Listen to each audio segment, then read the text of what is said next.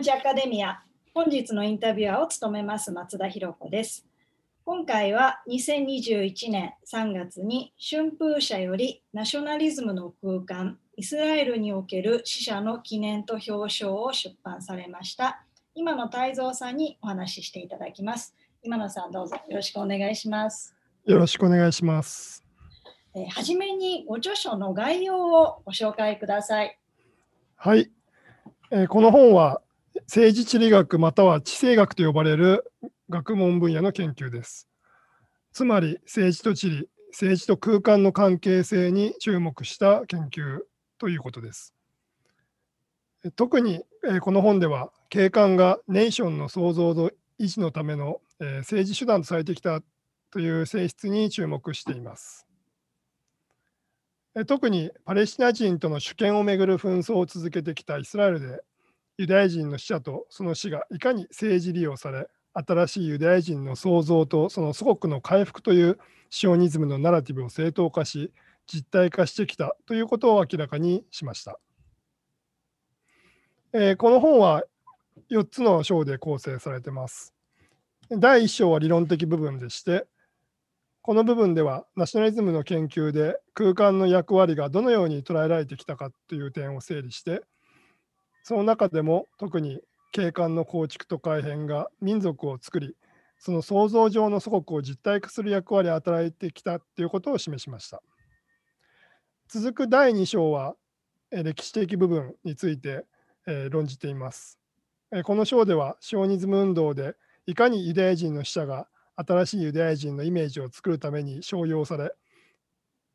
戦死者を聖書の記述と結びつけて英雄として称賛する文化と景観がどのように作られていったかを論じました。続く第3章では、ええ1967年戦争でイスラエルが占領したヨルダン川西岸地区を、えイスラエルが植民地化していった過程を論じました。その中でも特に宗教的シオニストないしは民族宗教派と呼ばれるユダヤ人の入植者たちに焦点を当てました。そして最後の第4章では、これら宗教的シオニストが占領地で殺された仲間や親族の死をその物語の中に位置づけ、自らの入植活動を正当化するために政治利用している様を明らかにしました。えー、このような内容で、えー、になっています。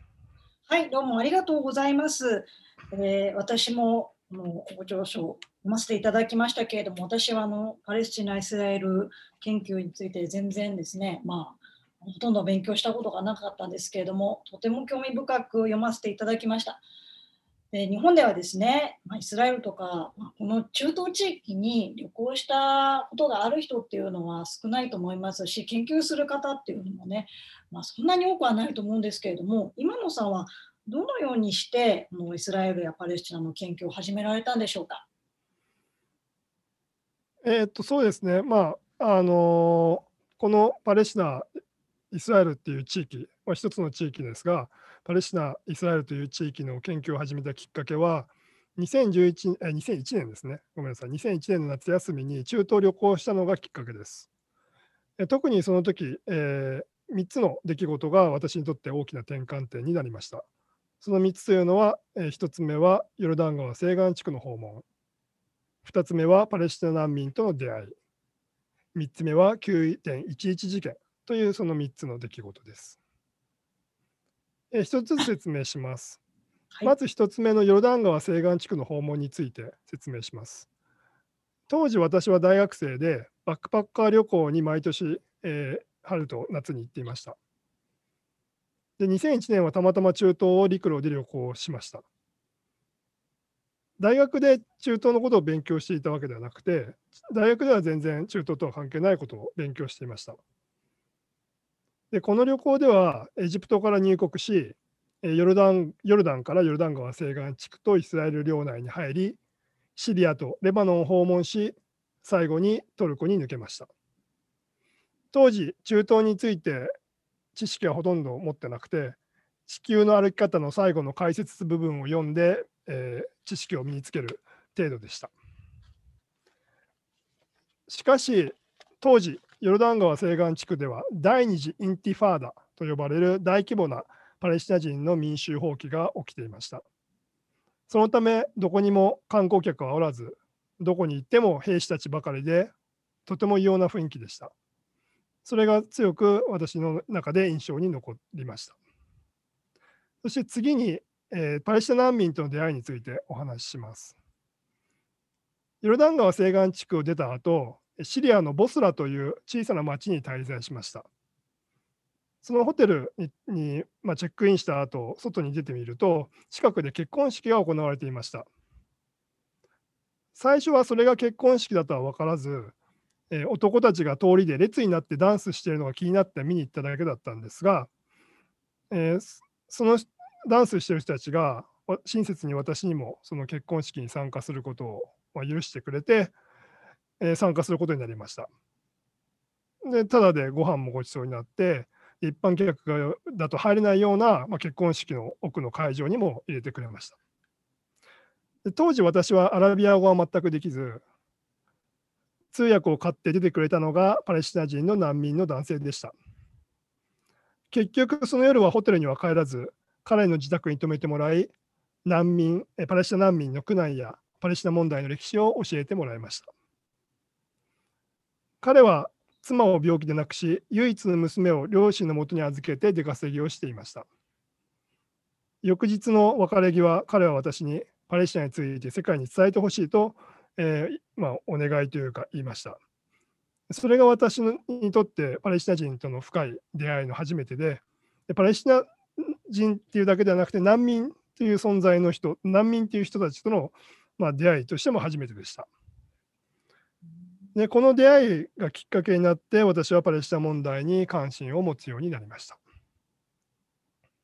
そして、えー、3つ目の出来事です。えー、3つ目の出来事は9.11事件です。シリアからレバノンに行って、まあ、レバノンからシリア戻ってでトルコに抜けたんですが、でトルコのカッパドキアという、まあ、世界遺産がありましてで、そこに滞在しているときに、ニューヨークで9.11事件、まあ、9.11同時多発攻撃と呼ばれる事件が起きました。当時トルコでは、えー、日本赤軍が実行犯だという報道が流れたんですが、まあ、その後アルカイダが犯人だという報道が流れるようになりました。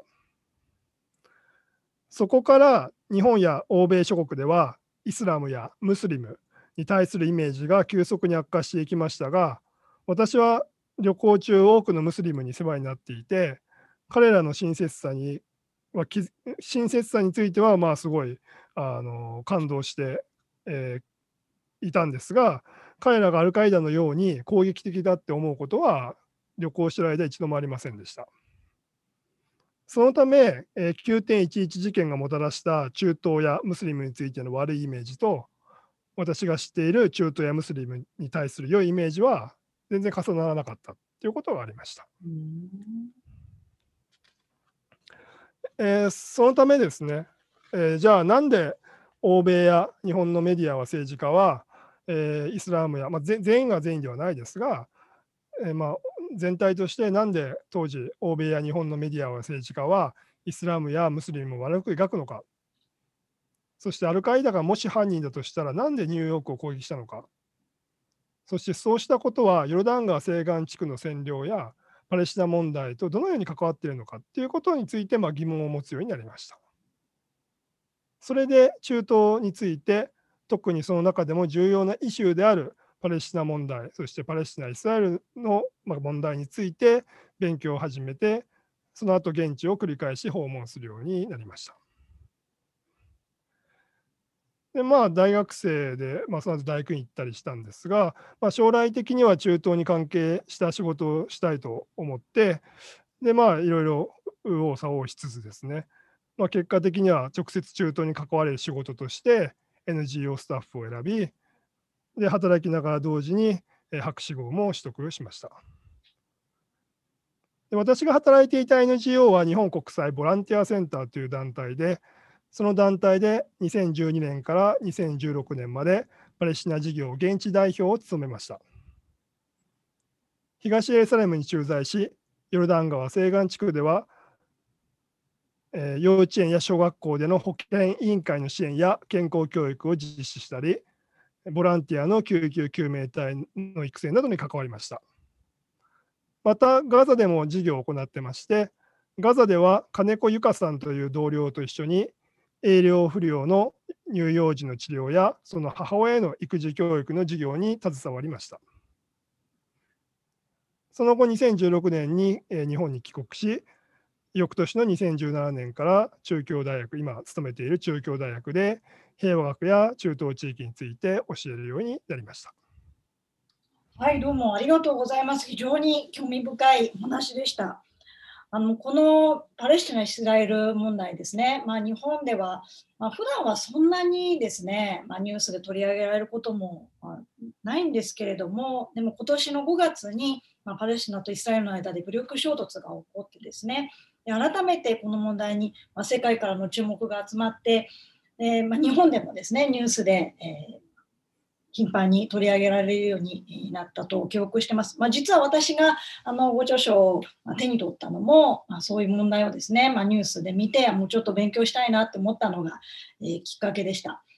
で、このパレスチナ・イスラエル紛争において、この今野さんのご著書がテーマにするですね、景観の改変ですね、景観を変えること、これはどのような重要性を持っているんでしょうか？はい、えー、まずシオニズム運動、まあ、ユダヤ人、えー、がまあ始めた、え、政治運動ですが、このシオニズム運動というのは、ユダヤ教徒のナショナリズム運動であると同時に、入植型植民地主義の運動でもあります。これはどういうことかというと、パレスチナに住んでいた先住民族であるパレスチナ人に自分たちが取って代わるために、パレスチナ人を追放し、そしてその景観や文化を抹消し、そしてパレスチナ人の民族としての存在と彼らの土地との結びつきの痕跡を消し去る。そしてそこに消し去った後に自分たちのナラティブに沿った景観をまあ上書きしようとしてきたということです。うん、さらにこうした、えー、景観の改変、まあ、つまりもともとあった景観を抹消して新しい景観を上から上書きするっていうことは同時にユダヤ教徒のディアスポラの歴史を否定しそしてまあ聖書に書かれているような古代の栄光を継承した新し新しいユダヤ人を創造しようというシオニズム運動のイデオロギー的目的を達成する手段でもありました。そしてそれがそうしてできた景観が現代のイスラエル人のアイデンティティや民族や国家への帰属意識の基盤になっているということです。それ、えー、まあ、こういう、えー、私は、えー、まあ、視点で研究しているので、えじゃあ、こういうふうに景観を分析すれば、現在のその全ての事件の原因が明らかになるかっていうと、まあ、そういうことではありません。でも、一方で、こういうふうな景観を分析して、でその改変過程を明らかにすることで、パレスチナ・イスラエル紛争、そしてイスラエルのナショナリズムや植民地主義の、えあり方の一端を、まあ、明らかにできるだろうと考えて、えー、います。そして、こうこういうその、まあ、構造的な問題というのが、まあ、現在さまざまな出来事の背景になっているのも間違いないので、え、そういう意味で、まあ、空間とか空間とアイデンティティがどういうふうに結びついているかっていうことを、えまあ、理解することが重要だと考えています。なるほど。あの景観の改変、まあ、景色を変えることっていうふうにま言えるのかなあのっていうのは本当に面白いこういう見方でそのイスラエル・パレスチナ問題私は考えたことがなかったので、まあ、このご著書を読んですごくあの問題に対する見方が変わったなっていう感じがしました。であの本書はですね、あの先ほどもあのおっしゃられたように4章構成になっているんですけれども、前半と後半ではちょっと違ったなんか印象を持ちました。まあ、分析対象も方法も少し違うのかなっていうふうに読んだんですけれども、まあ、後半ではですね、その1967年戦争以降にヨルダン川西岸に建設されたイスラエル人入植地とえー、そこに住む民族宗教派のユダヤ系イスラエル人に焦点を当てられていますが、そのそもそもですね、この1967年戦争っていうのが、どのような戦争だったのかということをまず教えていただけますか？はい、えー、本には、えーまあ、直接書けていない書けていないんですが、えー、1967年戦争は、まあ、それ以前に起きた1948年戦争、日本では第一次中東戦争って呼ばれてますが、その戦争の延長線上で起こった戦争です。じゃあ、この1948年戦争って何かっていうと、えこれは国連がですね、パレスチナの分割するっていう決議を出して、それに伴ってイスラエルが建国独立宣言を出したことで始まった、えー、イスラエルと、まあ、アラブ諸国、えー、そしてパレスチナ人の間の戦争です。でこの1948年の第一次中東戦争でイスラエル側は圧倒的な武力で、えー、まだ新しい独立国家だったアラブ諸国の軍隊をもう破破りですね、でパレスチナでは民族浄化を実施しました。しかし戦後もイスラエルはこの無理力で作った国境を既成事実化し、そしてパレスチナ人の祖国解放闘争を破壊して、えー、さらに、えー、生存にとって必要な水資源を確保するために周辺アラブ諸国の対する攻撃も続けました。うん、だから戦争はだから1948年で終わらなかったっていうことですね。うん、はい、で他方、アラブ諸国側ではアラブナショナリズムというえーまあ、ナショナリズム運動が盛り上がり、その中でイスラエルとの再度の戦争を、まあ、準備しているしていたということがありました。で1967年戦争、まあ、日本語日本で第三次中東戦争と呼ばれてますが、この戦争はこうした1948年戦争とそれ以降の、衝突の繰り返しの中で起こった戦争です。でこの戦争を直接準備した、えー、原因というのはパレスチナ人の国境への帰還しようという運動とイスラエルに対するゲリラ攻撃そしてそれに対するイスラエルのアラブ諸国への報復攻撃とそして先ほど申し上げたアラブ諸国でのアラブナショナリズムの盛り上がり、うん、こうしたものが、まあ、全て重ね合って67年戦争へとつながっていきました。でこの戦争自体はですね短い戦争でしてえー、イスラエルは、えー、結局アラブ諸国を先制攻撃します。うん、そして武力の差が圧倒的だったので、えー、6日間で、えー、広範な領土を占領することになりました。うん、そして広範な領土を占領したことによってイスラエル側では領土をもうさらに広げていこうと。で手に入れた領土を、えー、アラブ諸国に返さない自分たちのものにしようというそういう領土拡張主義的なえー、流れというか、えー、こう意識というのが盛り上がりました。えー、他方でですね、この1967年戦争自体が実はイスラエルが領土を拡大するために始めた戦争であったんだっていう説も、えー、結構あ言われています。ただ、これについて実証的に明らかにするための資料が、まあ、現在まだ十分に出てきていないということも、えー、あって、まだはっきりしません。ただ、今現状で分かっていることというのは、西岸ヨルダン川西岸地区やガザ地区の全土を、まあ、征服しようという計画は戦争前から存在していたということです。すみません。そして戦後、えーまあ、1967年戦争以降、イスラエルによる占領が続き、ユダヤ人入植地というのがまあ次々と占領地に作られていったわけですが、でその作られていった背景には、イスラエルの政治家や軍人が、こうした戦前に作られていたいろいろなその領土拡張主義的な計画っていうのを、まあ、いろんな形で採用して、まあ、実行していった結果だったということが明らかになっています。うんなるほど、よくわかりました。あのそれで、その4章で、まあ、よくあの主に取り上げられている民族宗教派ユダヤ系イスラエル人ですけれども、これも、まあ、私、専門じゃないのですねですね。なんかどんな方たちなのかなっていうのがイメージがちょっとつきにくいのですが、どんな方たちなんでしょうか？はい、えー、っと、そうですね。えー、まあ、民族宗教派、えー、あるいはまあ宗教的シオニストとも呼ばれる人たちなんですが、えーまあ、なかなかこう手短に説明するのが難しいんですけども、まあ、できるだけ手短に説明すると、えー、この民族宗教派の起源というのは、もともとはシオニズム運動に参加した宗教的なユダヤ教徒ユダヤ教徒たちにあります。でこうしたユダヤ教徒はシオニズム運動の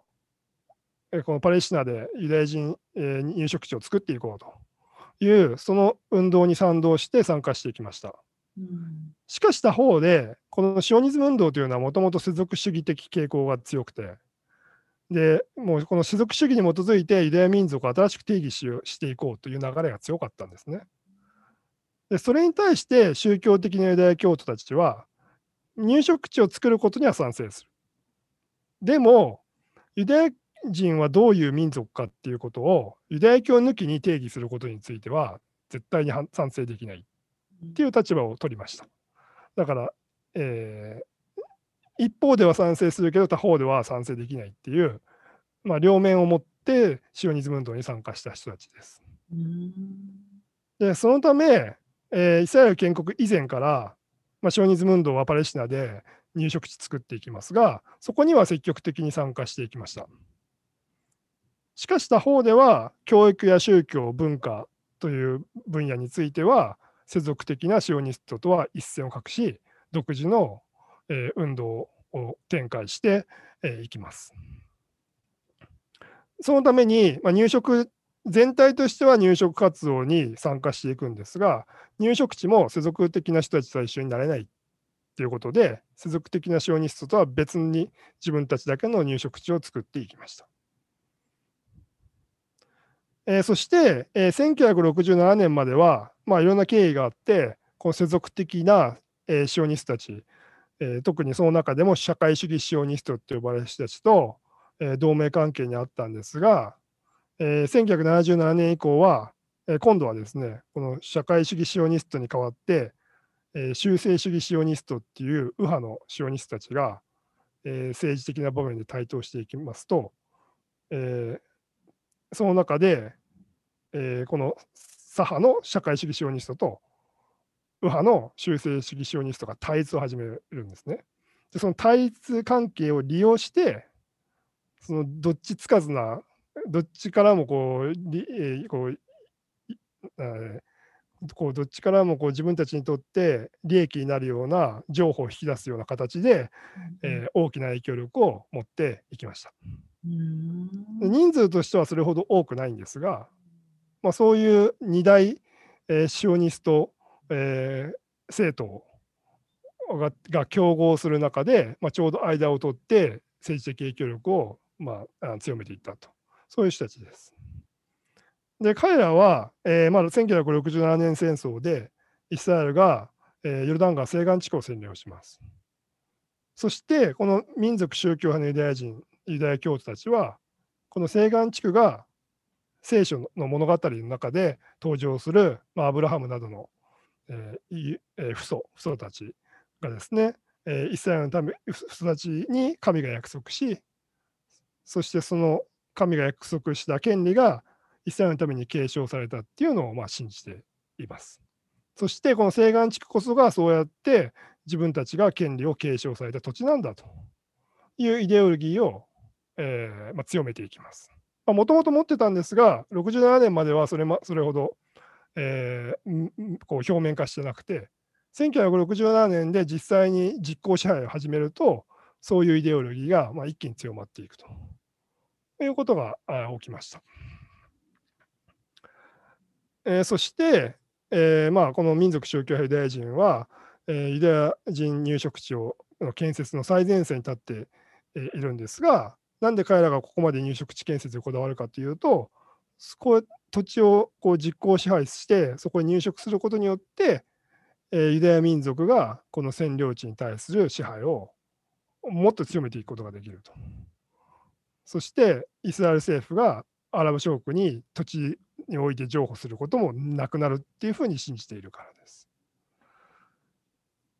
まあ、こうした点で、えーまあ、民族宗教派えー、ユダヤ系イスラエル人は、まあ、極めて宗教的色彩は強いんですが、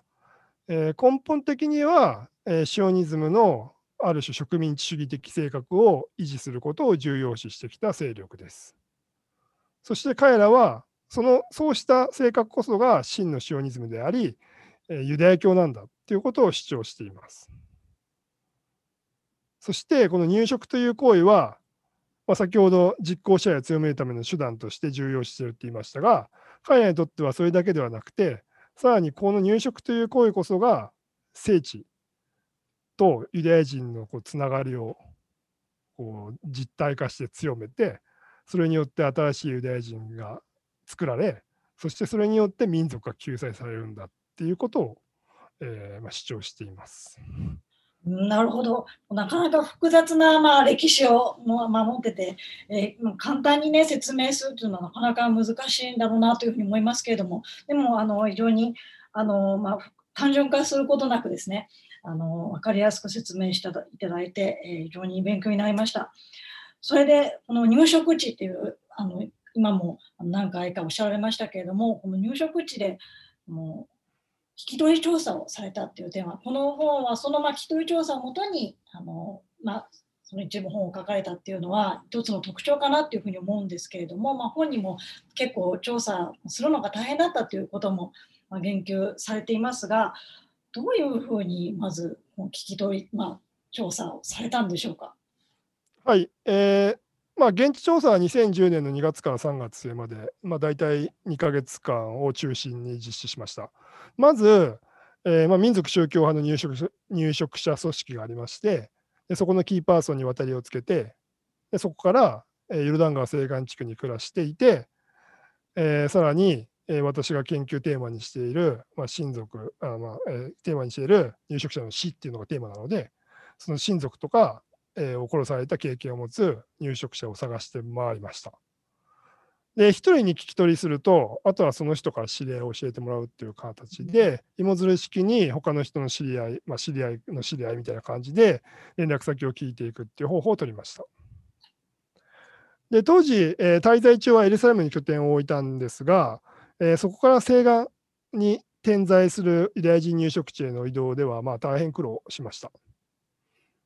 まあ、本来はレンタカーを借りるのが最も手っ取り早いんですが、まあ、当時学生で資金もなかったので、えー、入植地への移動は入植者が使う防弾加工されたバスを利用しました。でもそういうバスは人口規模の大きい入植地しか回らないんですね。でそのため大きい入植地にまずまずバスで到着した後に、えーまあ、ユダヤ人ユダヤ教徒の若者たちと並んでヒッチハイクしました。で、まあ、どう見ても怪しいので、私がヒッチハイクしてると。で、なので、まあ、なかなか止まってくれなくて。で、時にはまあ1時間以上もあのヒッチハイクするためになななりましたが、まあ、そうやってよく身元わからない変な外国人を乗せてくれるからこそ、まあ、運転手と話が盛り上がって、仲良くなって、でもその人の知り合いを紹介してもらったりとか、そういうこともまあ起きたっていうこともありました。だからまあ、苦労したけども、それなりに、えー、また面白い経験もしたなと思います。うんでえー、でそうやって、まあ、ヒッチハイクして乗せてもらってですごい小さな、えー、人口何十人とか数百人とか、まあ、そういった入植地に行くんですが、えー、そこから今度エルサレムに戻るのも結構難しかったんですね。で入植地から必ず、えー、しもバスが出てるわけではないので、暗い中を入植地から出て、一人で近くのバス停まで歩いて、うん、そこでいつ来るか分かんないバスを何時間待ったりとか、あるいは入植地の出口でヒッチハイクをしたりすることもありました。うん、まあ、若いからこそできたのかなと思いますが、えー、そうやって、えー、私が当時立っていたバス停は実際その入植者が殺されたバス停であったりしました。でそのため、えーまあ、そそれを目的としたわけではないんですが結果的に入植者が日常の中で感じる、えー、恐怖っていうのを追体験する、まあ、機会にもなりました。ただ、えー、恐怖っていうのはあくまで主観的なものなので例えば差別する側の強者強者が差別される側の弱者をこう得体の知れない存在っていうふうに見なして恐怖するっていうこともあります。なので、まあ、私はそうやってまあ実際肌で入植者が感じる恐怖を感じましたが、